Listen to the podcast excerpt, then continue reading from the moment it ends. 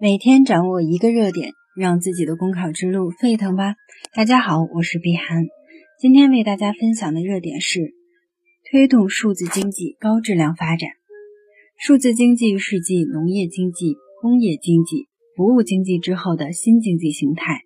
它以数据资源为关键要素，以信息网络为主要载体，催生了新产业、新业态、新模式。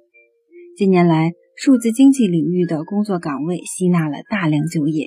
其延伸和关联领域的产业和行业也同样成为吸纳就业的海绵。不仅如此，数字经济在推动经济发展、提高劳动生产率、培育新市场和产业新增长点等诸多方面都发挥着重要作用。然而，数字经济快速发展也带来了一系列治理难题，比如。网络交易类平台纠纷投诉居高不下，信息内容类平台治理形势较为严峻，虚假广告、低俗内容屡禁不止，平台间数据争议纠纷不断，平台企业责任亟待明确，平台垄断规制面临挑战等。习近平总书记指出，数据是新的生产要素，是基础性资源和战略性资源，也是重要生产力。因此，为了推动数字经济高质量发展，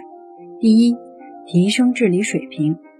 顺应数字经济发展新形势，坚持包容审慎治理理念，创新治理方式，优化治理手段，更好营造规范有序、公平竞争的数字经济市场环境。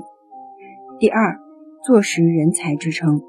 既要吸引和扶持海外高层次人才回国创新创业。又要积极鼓励高校增设相关的专业和方向，加强应用型、技能型数字化人才培养。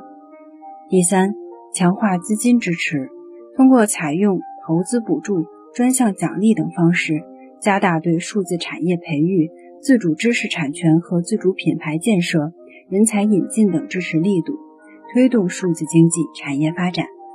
好了，今天的热点分享就到这里，感谢您的收听。想获得文字版内容，请关注公众号“公考提分营”。我们下次再见。